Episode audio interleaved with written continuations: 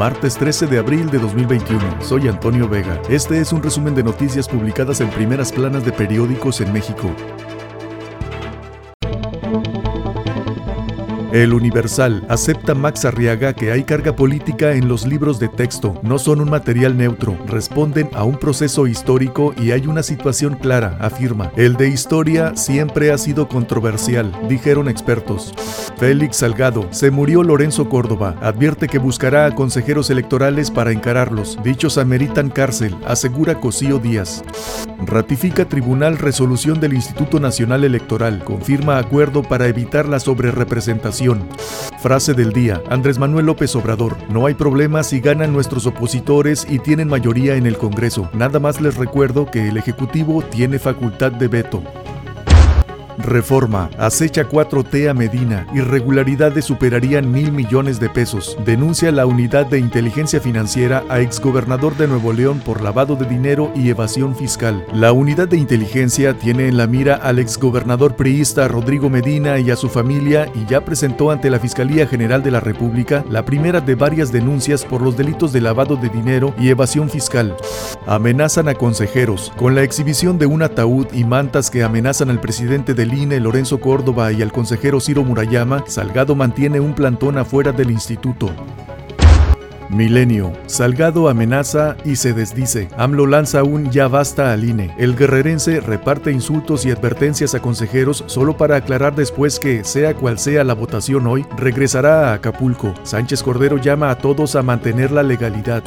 Reclusorio. Llegan al rescate del panista Lavalle. Los abogados Felipe Gómez Montt, José Zapata y Humberto Venegas acudieron a los juzgados del Reclusorio Norte con un cargamento de documentos destinados a la defensa de su cliente Jorge Luis Lavalle, ex senador panista en prisión preventiva por delitos asociados a Odebrecht.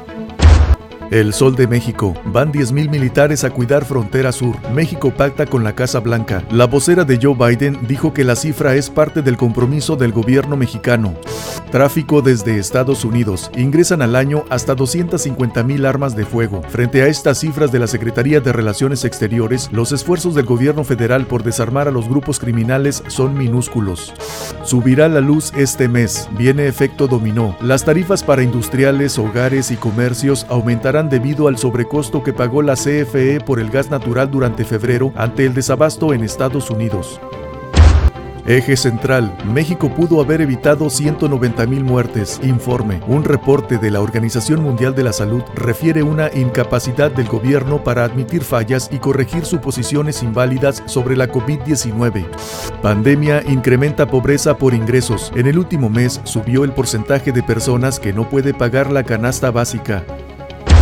El Heraldo, sequía pega a 83% del país, la peor desde 2012. La Conagua indica extremidad en Durango, Zacatecas, Guanajuato, Michoacán, Guerrero, Estado de México y Querétaro.